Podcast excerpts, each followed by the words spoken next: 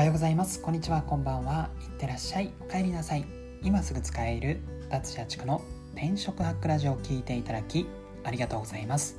この番組はブラックな人材会社で求人広告を年間100本以上作ってきたライターが失敗しない就活方法や転職で使える考え方など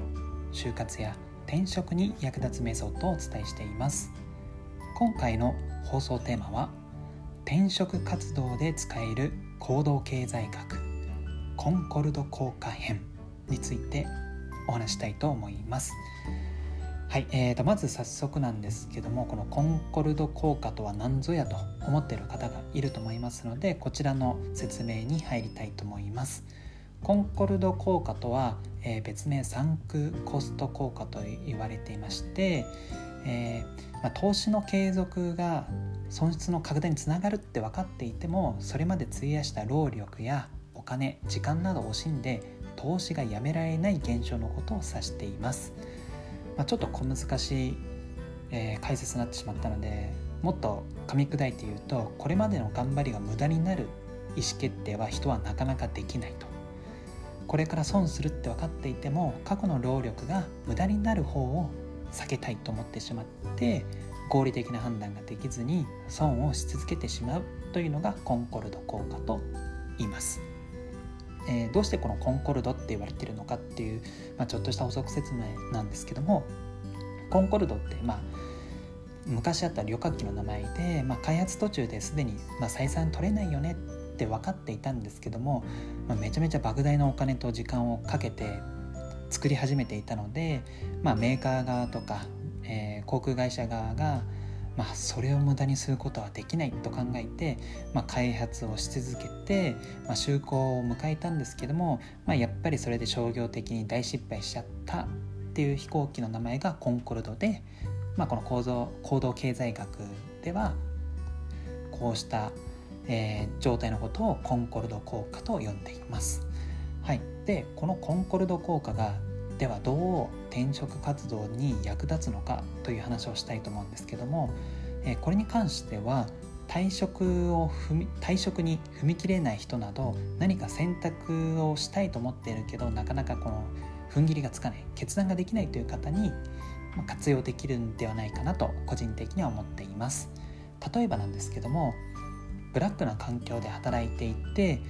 え、職場に対する不安だったり将来の不満不安とかがあるんですけどもなかなか現職を辞められない方っていると思うんですよ。そうした方の中には今辞めたらこれまでの頑張りや踏ん張りが無駄になってしまうそれがなんか嫌だと思って転職しない方がいるんですよね。私自身もブラック企業で働いたことがあって、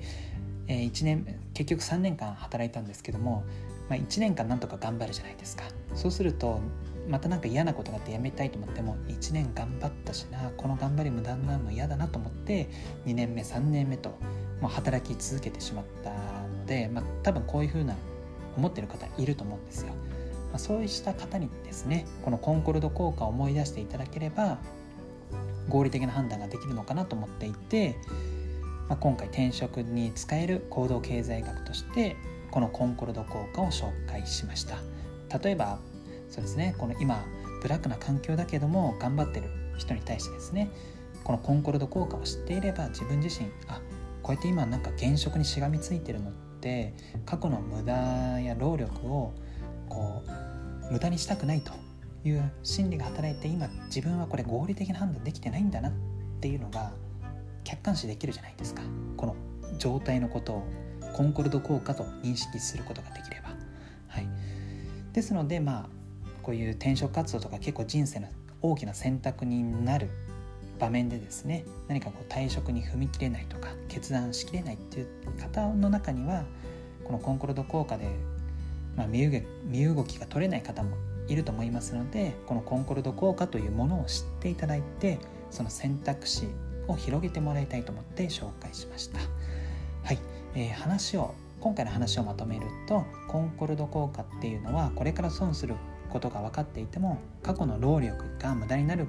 方を避けたいと思って合理的な判断ができずに損をし続けてしまう状態のことを指しています。でこれが転職活動に役立つえー、理由なんですけども、